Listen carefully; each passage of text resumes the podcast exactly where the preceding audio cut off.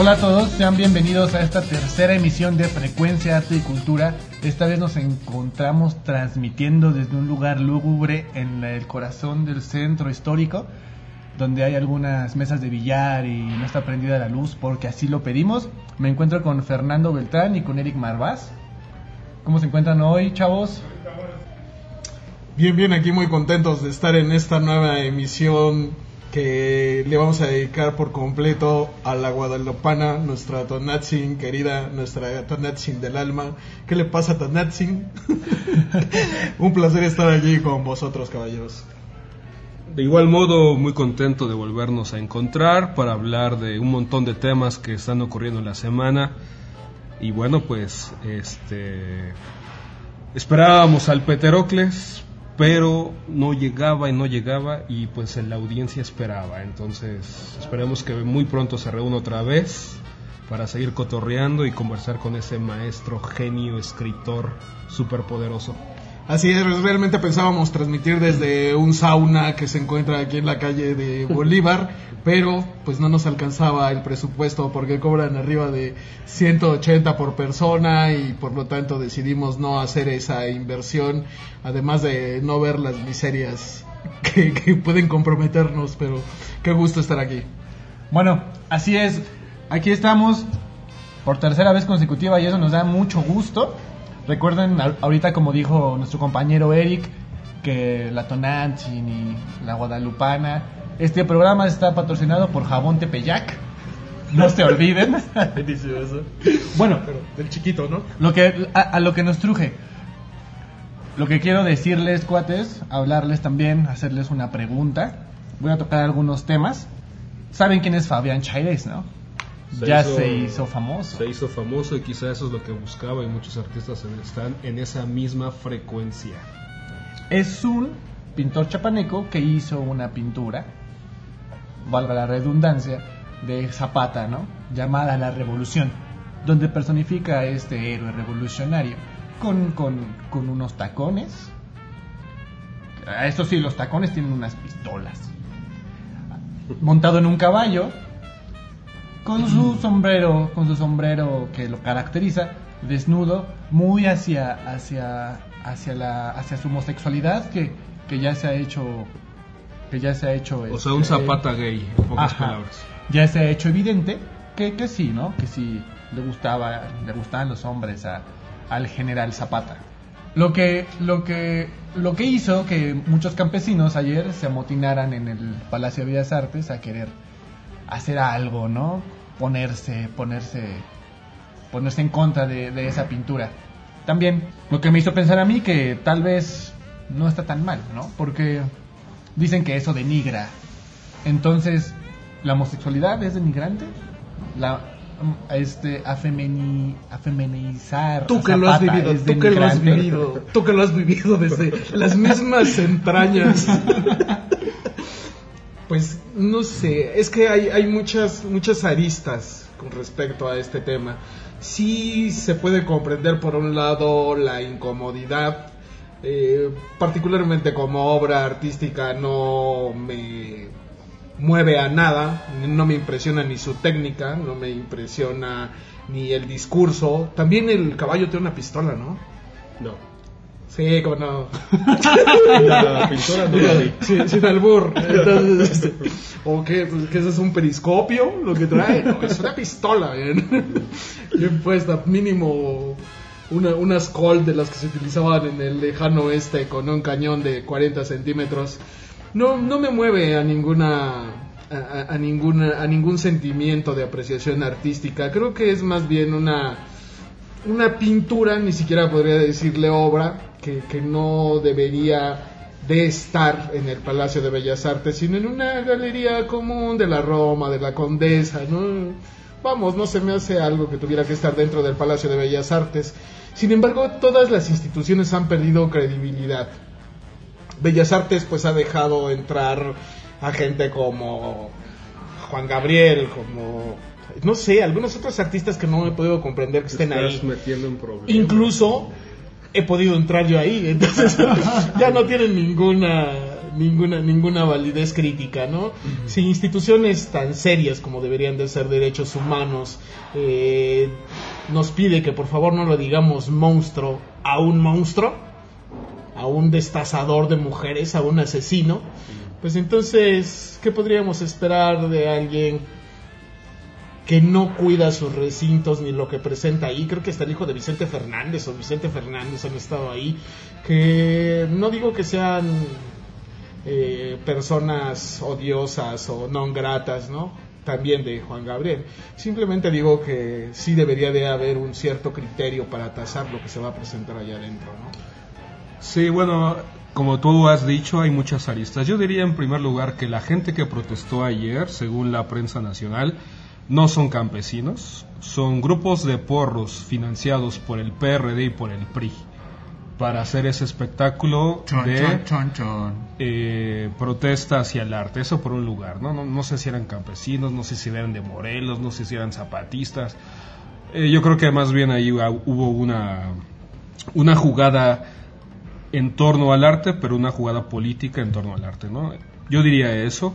Yo diría también que todos los héroes están sujetos a la crítica, a la burla, a la parodia, y eso es saludable para no ver a los héroes como sacralizados, gente que no fumana, gente que no tenía pasiones. Y el arte tiene el propósito de, de, entrarle por ahí, ¿no? De entrarle a las cosas más, más escabrosas de la condición humana. Entonces hace bien este artista en entrarle desde un punto de vista polémico a un héroe nacional. Yo lo vi bien. Yo también pienso que la pintura en estricto sentido artística no debería estar en Bellas Artes, porque Bellas Artes, en términos teóricos, es el lugar, uno de los más, uno de los lugares más importantes de la exposición artística, ¿no? Y, y, quiero pensar que esa obra no entró por ahí por sus méritos artísticos, sino más bien para justamente lo que estamos haciendo ahorita, hablar de algo que este, quizá estaba ya ahí previsto para, hablar de eso. Y finalmente, quiero decir que eh, el arte tiene el propósito de sacudir a la gente, para bien y para mal. Y si lo medimos por ahí, esa obra quizá sí es artística. Gracias por tu comentario. Ahorita vamos a seguir y vamos con esta rola que tiene mucho que ver con esto que estamos hablando. Y vámonos con esto que les traemos desde la Basílica de Guadalupe en un año que no sabemos cuál va a ser, pero son las Mañanitas de la Virgen cantadas por Lucerito. Eso. Ahorita volvemos. De grandes artistas.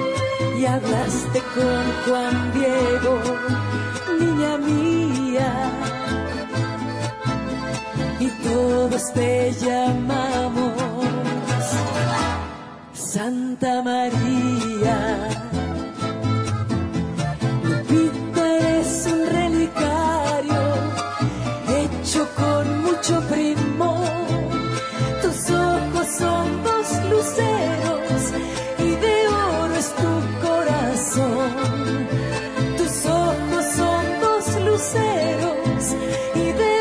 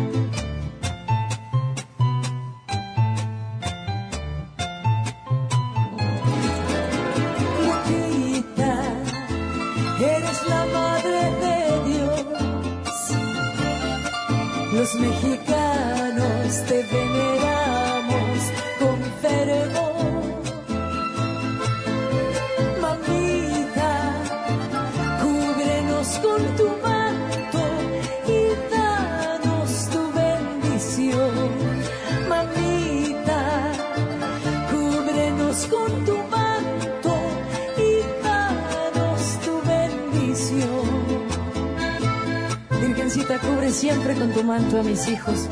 Bendícelos y a todas las personas que amo. A mí también. Danos salud, vida y tu bendición siempre.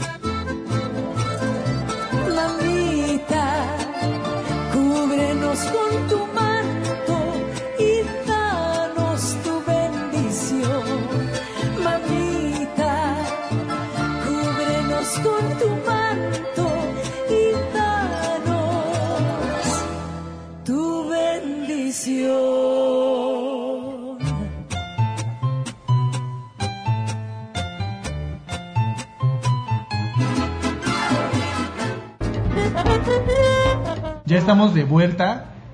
Espero que sigan con nosotros. Como les estaba diciendo, o como dijo Eric, eh, pues sí, los trazos de este chapaneco Fabián Chairés no son, no son ni, ni, ni muy gratos, mu- son muy planos, no tienen mucho que ver acerca de lo, de lo que tiene que estar en Bellas Artes. Y eso me remonta a, a Lamparte, ¿no? Que nació del youtuber español.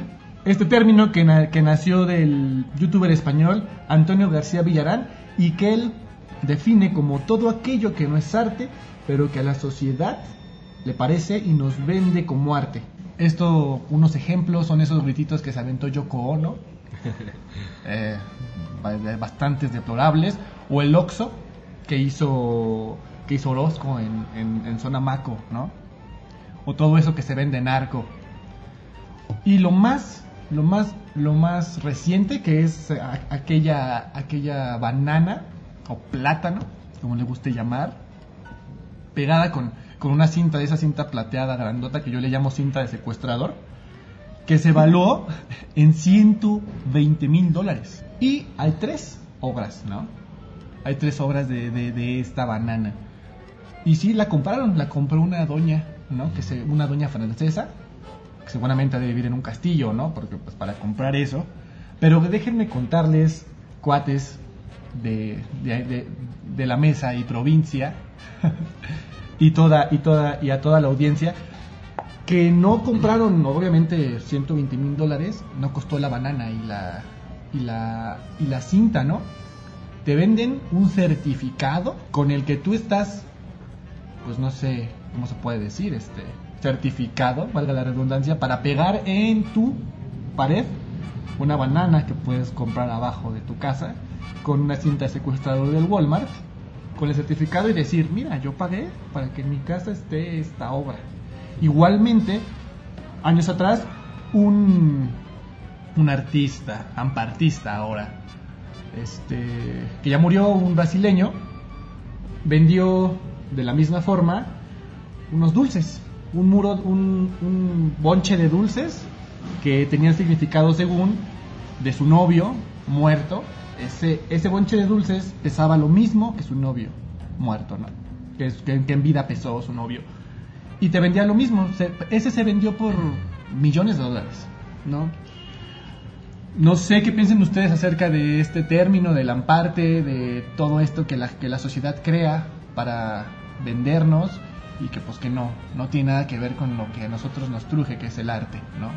Yo creo que tenemos muy en claro la gran mayoría de estudiosos y observadores de las expresiones artísticas que todo lo que está dictado por gente que supuestamente sabe y exhibido en recintos que están construidos ex profeso para lo que es la tranza, el amiguismo, el nepotismo y todo lo que tenga que ver con respecto a- al arte, está creado en gran medida para esta situación que se llama lavado de dinero. Entonces, de repente, una subasta en Sotheby's o en una subasta en, cualquier lado que de repente pueda llegar a ser muy rimbombante, nos conduce a que a través de comprar una estupidez tienes un dinero perfectamente limpio. Entonces, eh, yo creo que la gran mayoría de empresas que hacen eventos como los de Sonamaco o algunas situaciones parecidas, pues en efecto lo que están buscando es el lavar ese dinero que produce el tráfico de esclavos como viene sucediendo en toda la parte de Europa en donde los hacen trabajar hasta morir, etcétera, etcétera, bajo una falsa promesa de libertad y únicamente los utilizan como carne de cañón. Entonces, todo esto está grandemente encaminado a esos grupos de poder que de repente son como eh, la mismísima ONU, ¿no? Que no se preocupa por ciertos conflictos y en otros manda ejércitos de cascos azules. ¿O qué opinas? Sí, el arte en general no escapa a, esta, a estos usos comerciales o incluso que tú has dicho usos delincuenciales. El arte contemporáneo en realidad, sobre todo la plástica, en este tipo de arte se ve con mayor facilidad el artificio, la facilidad, lo superfluo. Es el culto por lo fácil. Y nosotros sabemos muy bien que el mejor lector del arte es el, tiempo futuro, entonces, si una obra resiste 10, 5, 15, 20, 30 años, bueno, eso ya, ya viene siendo. Entonces, ahorita es muy difícil, siempre ha sido así, que los contemporáneos juzguemos qué es arte, porque el mejor juez de eso es el futuro. Evidentemente ahora pues tenemos una, una especie de, campo de fuerzas entre decir esto sí, esto no, también queda claro que si no hay unas condiciones más adecuadas para decir esto es arte, estoy pensando en los museos, en las galerías, en un buen sello editorial, cuántas críticas hay actualmente a los grandes sellos editoriales porque están produciendo cosas, ya no digamos artísticas, mal escritas. Ese tipo de cosas están ahí, desafortunadamente son actores del juego y como siempre, al final, al final, las audiencias son las que pueden decir esto sí, esto no. Claro, vamos, nosotros sabemos y hemos observado el hiperrealismo a través de determinadas cosas. Por ejemplo, las esculturas gigantes de Mueck, este, muchos cuadros de mi querido Trigo. Por cierto, un saludo por allá para Madrid que nos donó una pintura para alguno de nuestros libros. Y e, e, incluso esta maravillosa parte del hiperrealismo puede perder ese sentido estético y maravilloso, ¿no? Es diferente representar una calle de Barcelona a media tarde donde los autos empiezan a encender sus luces y se ve el reflejo de todo ello en algunas vidrieras, a representar una bola hecha por ligas de colores.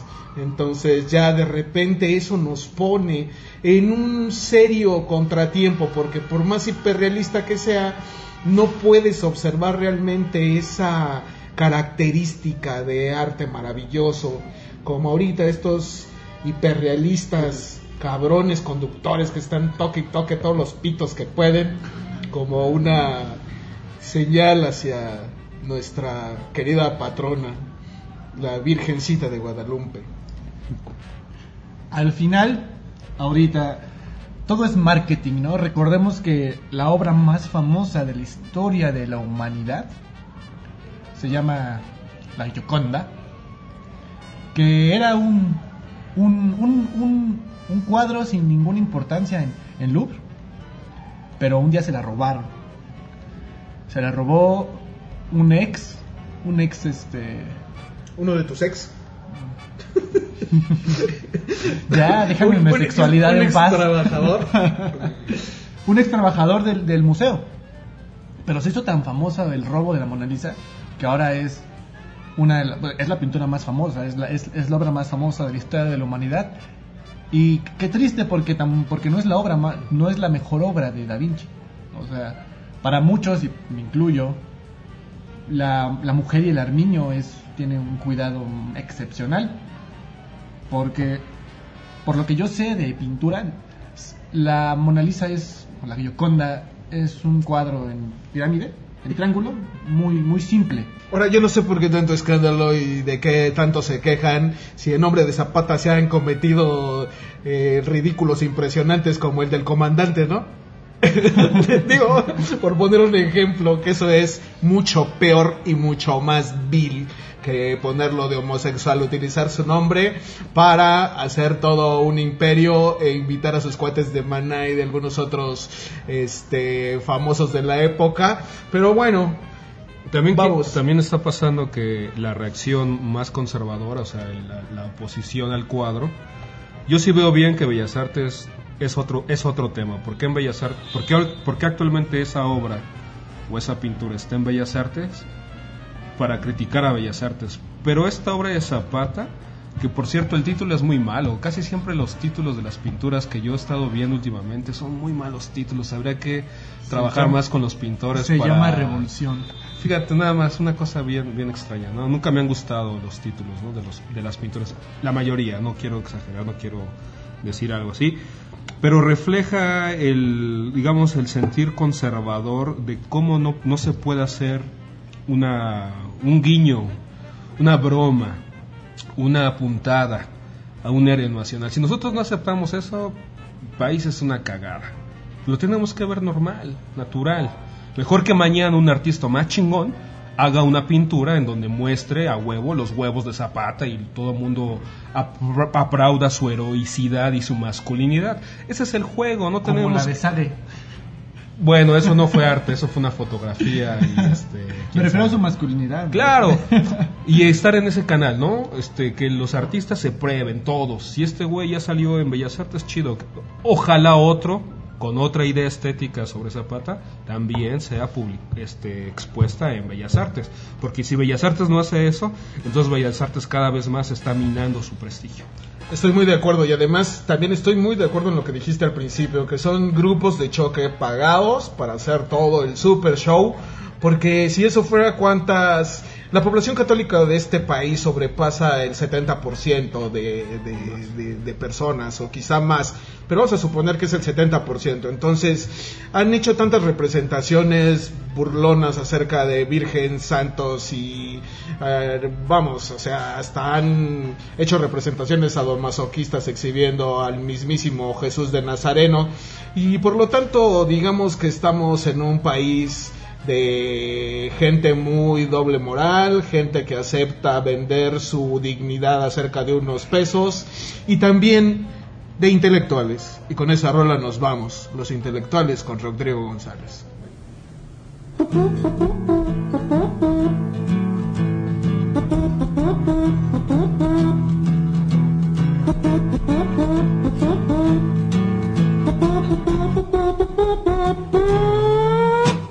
En un lejano lugar retacado de nopales había unos tipos extraños llamados intelectuales. Se la pasaban leyendo para ser sabios y doctos, pues no querían seguir siendo vulgares tipos autóctonos. Los veías en los cafés llenos de libros profundos y en eventos culturales. Olía conceptos rotundos, constantemente escribían poemas y cuentos cortos y aunque no los comprendían, se quedaban como absortos. Si veías tal escritura, te sentías medio atontado, porque con tal estructura te ibas bien apantallado. No sabías si eran marcianos, mexicanos o europeos, ángeles, diablos o enanos, cardíacos o prometeos.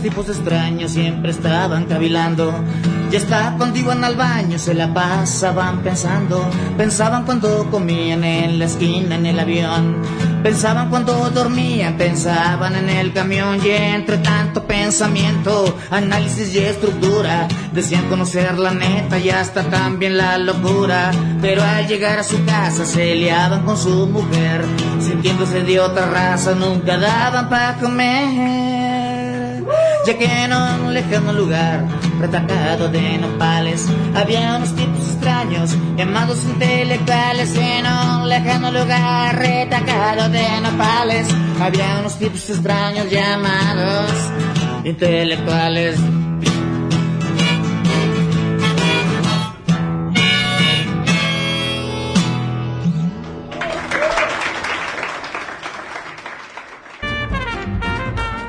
Y hay que, hay que hacer un apunte acerca de lo de, de lo de la revolución, esta obra de, del chapaneco, el cabecita de algodón, el, ¿cómo le puedes decir a tu presidente, Fernando, de cariño? Guía espiritual de la nación. Dios. Dios. Dios terrenal. Para mí es el presidente. Dios del sol. Le, le- le hicieron una pregunta acerca de esto y él dijo, y cito, al gran líder Emiliano Zapata le dedicamos este año con todos los homenajes. Eso mismo es un homenaje al general Zapata en el marco de las libertades que existen y que se deben garantizar. Así que todos los revolucionarios que estuvieron, que están con López Obrador y que estuvieron jalándose las medias y los cabellos por esto que pasó con Zapata, pues ya López Obrador les dijo dónde guiar su espíritu. Y para terminar les hago una pregunta y les apunto algo a la audiencia. Otro de los grandes pintores de, que ha dado este, esta humanidad ha sido Van Gogh. Este gran pintor, como lo pone la, la humanidad, pues en verdad su trazo tampoco era muy genial. O sea, comparado con, con otros pintores como, no sé, Magritte, Este, Miguel. Miguel de la Madrid. ah, no, ese no pintaba, ¿no? Bueno, ese fue un ¿Qué pedo? X presidente, casi inexistente. ¿Quién se acuerda de Miguel de la Madrid? ¿Quién se, quién se va a acordar de, de cada uno de los que hemos tenido, ¿no? Como de Fox y todo eso, si no es para memes o Hay, cosas por el estilo. hay un tipo en YouTube, búsquenlo, hay un tipo en YouTube que se lo sabe todos, ¿eh? Busquen, se sabe presidentes por Diosero, que se sabe los presidentes, algo así, búsquenlo. Pero bueno, regresando al tema, también se hizo, se hizo famoso por una estrategia de marketing. Eh, todos sus, todos sus, sus cuadros los compró un cuñado, más o menos, un familiar de él, que también lo patrocinaba. No era su hermano, era otro. Creo que era un esposo de su hermana. E hicieron las cartas, un libro con las cartas que le mandaba Van Gogh a su hermano, Vincent a su hermano. Se vendió un cuadro en millones de dólares y se hizo famoso. Y ahora cada Van Gogh que nos encontramos en el mundo cuesta millones de dólares. Sus sucesos, ¿cómo se llaman? Sus, su, Cerebros. sus, Sucesos sus, gira- sus, gira- sus girasoles mal hechos y todos y todo eso cuesta mucho. Entonces le pregunta a la audiencia, para ustedes qué valor tiene el arte o tal vez el arte que nos han puesto, que es arte, en verdad todo es producto de marketing o habrá algunos artistas que no que no están a la luz de, del ojo crítico o del ojo público y se merecen más que todos aquellos artistas que nos ha puesto la sociedad y la historia. Piénselo usted, querida audiencia. Cambiando de tema, eh, ya dejando a un lado todo esto de las situaciones plásticas, eh, fíjense que la pintura de Zapata, ah no, perdón, ya dije cambiando de tema.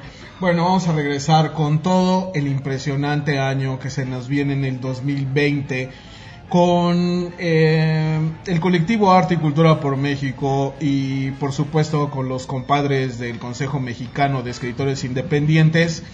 Ya en este año incluso se han tomado varias acciones. Sin embargo, viene un año fuertísimo para todos nosotros. Fortísimo, se debería decir, fortísimo. No sé, díganme. Igual es igual. Igual es igual, soy maravilloso, ya lo sé. Un año bien chingón. Entonces, se viene un año muy duro, muy potente. Muy prometedor, y, muy exitoso. Por supuesto, eh, el año próximo nos comprometemos a la donación de por lo menos 32 bibliotecas, una para cada estado. Y, y queremos que nos aprovechen porque de esto no hay todos los días. Sí, es verdad. Quisiéramos aprovechar el espacio para decir a todos estos lectores, escritores, artistas en general, que su ayuda y su cooperación con este proyecto muy ambicioso, muy comunitario, muy de la cultura popular, donen sus libros, saquen sus libros, mándenlos a la frecuencia Arte por México, porque este programa o este proyecto de fundar e inaugurar bibliotecas comunitarias, este año es el año, este año que viene es el año. Bueno, pues un gran saludo para toda la bandita que nos escu- escuchó en la emisión anterior. Peterocles, Fernando, Antonio y yo tuvimos muy buenos comentarios. Muchísimas gracias por escucharnos. Les mando un gran abrazo. Por favor, no tengan tanto tiempo prendida la televisión porque dicen que daña la vista y peor aún hincha el cerebro. Entonces ya la cavidad craneal de repente no escucha más que programas estúpidos de televisión y programas bobísimos de radio.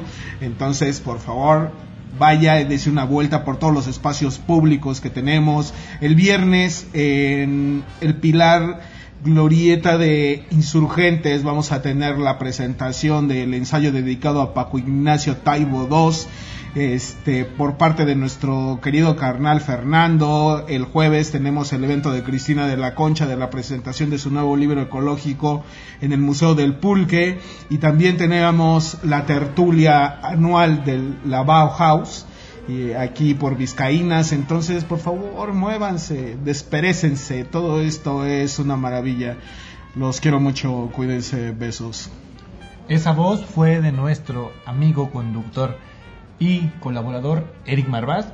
Yo fui Antonio Rocha, espero les haya gustado este programa y que fue Arte y Cultura, Frecuencia Arte y Cultura número 3. Y los dejo con Fernando Beltrán que les va a decir algo y va a mandar a la última rola. Cambio y fuera. Estamos buscando sobre todo también a las voces femeninas, a las voces de nuestras poetas, a las voces de nuestras, de nuestras escritoras. Frecuencia Arte y Cultura por México las está buscando. Queremos platicar con ustedes, queremos darle esa, ese espacio tan importante que es también el punto de vista de las mujeres y ojalá alguien se quiera animar en nuestras próximas, próximas emisiones.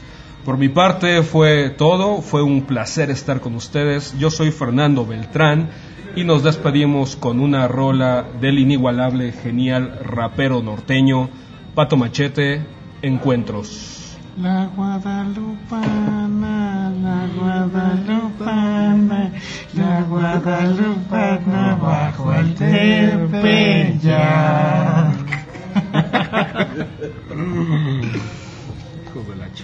Hijo de la chingada, pónganse serios, ¿no? Encuentro